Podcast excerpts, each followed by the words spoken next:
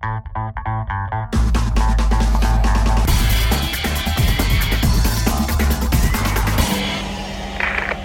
Magazine. Ich liege auf der Couch und schaue äh, 1 Plus, den Kulturkanal von dem ersten deutschen Fernsehen, äh, über Stream im Internet, ohne GEZ-Gebühren zu zahlen. Und da läuft eine Sendung, die heißt, ähm, ich glaube, Gerstel, Gerstel unterwegs. Das ist irgend so ein bebrillter Roger Willemsen-Verschnitt, den ich noch nie in meinem Leben gesehen habe. Und der ist in Leipzig unterwegs und hat gerade einen selbstständigen kleinen äh, Weinfachhändler mit angeschlossenem Restaurant besucht.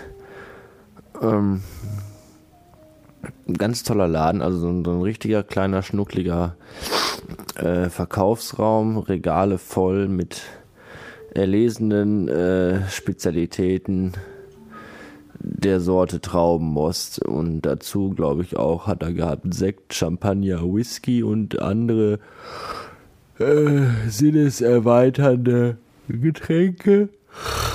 Und ähm, der der äh, der Besitzer selber des Weingeschäfts war so eine so eine kleine Mischung aus ähm, Alfred Biolek und diesen diesem lustigen kölnischen Koch hier, wie hieß er denn gleich? Licher? Ich weiß nicht, wie er mit Vornamen heißt.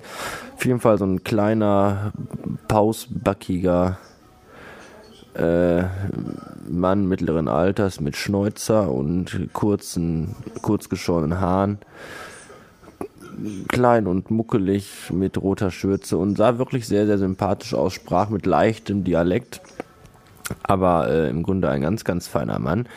Und man dachte schon, also ich dachte schon, äh, guck mal einer an, Kultur äh, mitten in Leipzig, dass es das noch gibt, dass man das noch im Fernsehen sieht. Keine, keine kahlrasierten, asozialen in Springerstiefeln, die im Stechschritt marschieren, sondern kleine, reizende Weinfachgeschäfte. Und genau in diesem Augenblick öffnete sich während hier Gerstl oder wie er hieß hier, Roger Willemsen, während Roger Willemsen den Licherverschnitt interviewte, öffnete sich die Tür des Weingeschäfts und herein kam das stereotype ostdeutsche Vorurteil auf zwei Beinen. Ähm, Jeanshose, verwaschenes T-Shirt, das eine dicke Bierplauze bedeckte, und äh, Suppensieb und ein absolut vorbildlicher Fokuhila. Äh, und da kann man noch so weit fahren und die noch, noch so schönen kulturellen geheimen Ecken dieses wunderbaren Bundeslandes und dieser wunderbaren Stadt reisen und trotzdem trifft man überall den einfältigen Pöbel wieder. Es ist einfach zum Kotzen. Mittlerweile ist, der, ist Roger Wilhelmsen in der Innenstadt von Leipzig unterwegs, hat gerade einen Xylophon spielenden amerikanischstämmigen Juden interviewt. Und während des Interviews lief ein, äh, ein eine Gruppe Fußballbegeisterter Faschos durchs Bild, die eine riesige Deutschlandfahne schwenken. Und man, man, man konnte dem Juden die Angst in den Augen ablesen, die er mit einem, mit einem verzweifelten, krankhaften Lachen zu überspielen versuchte. Was dann passiert, weiß ich nicht, weil dann bin ich aufgestanden, um meinen Rekorder zu holen.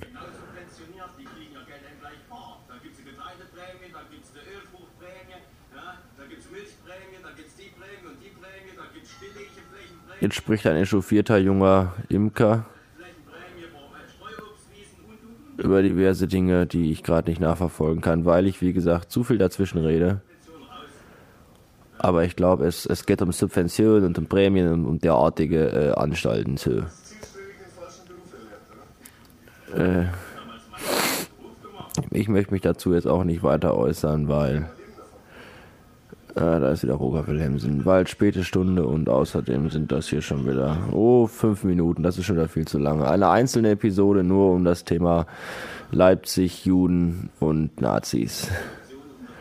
Äh, und, und Weinverkäufer und Fukuhilas. Das ist es, wofür ihr diesen Podcasten hier nicht liebt oder schätzt, denke ich mal.